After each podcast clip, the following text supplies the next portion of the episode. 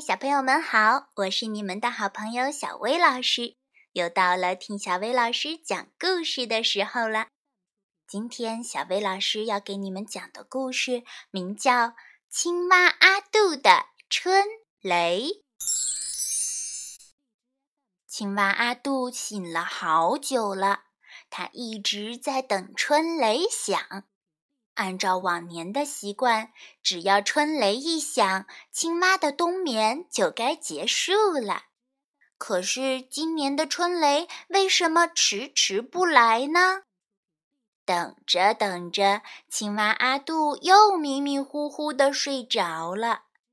这时，蟾蜍胖胖来敲青蛙家的门，他说：“阿杜，该醒醒了，春雷响过了。”胡说！青蛙抬起身子说：“一定是你想贪玩，早点出门，这是不合规矩的。”青蛙说着，又倒下睡着了。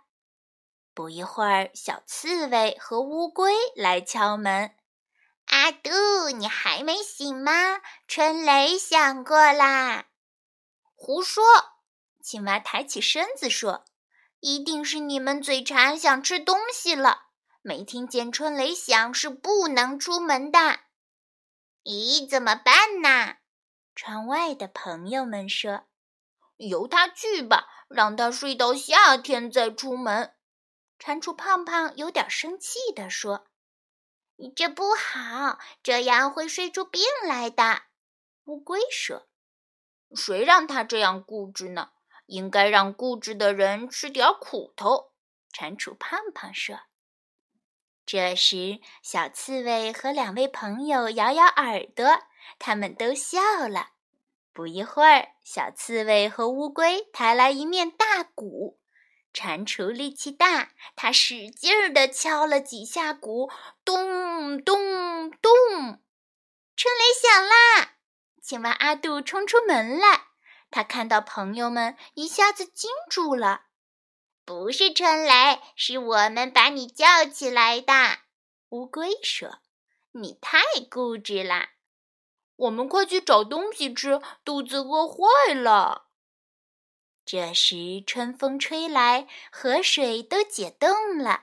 青蛙阿杜说：“我们出发吧，我真的饿坏了。”蟾蜍胖胖说：“应该让固执的朋友吃点苦头。”他把那面鼓交给青蛙去背，青蛙阿杜背起鼓，跟在大伙儿后面。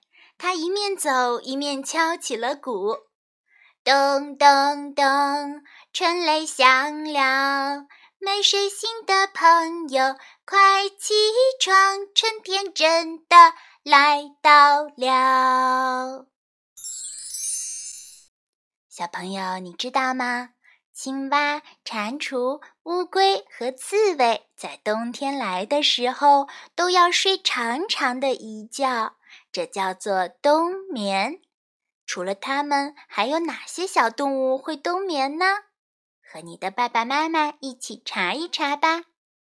今天的故事就到这儿了，明天的故事更好听哦。咱们明天见。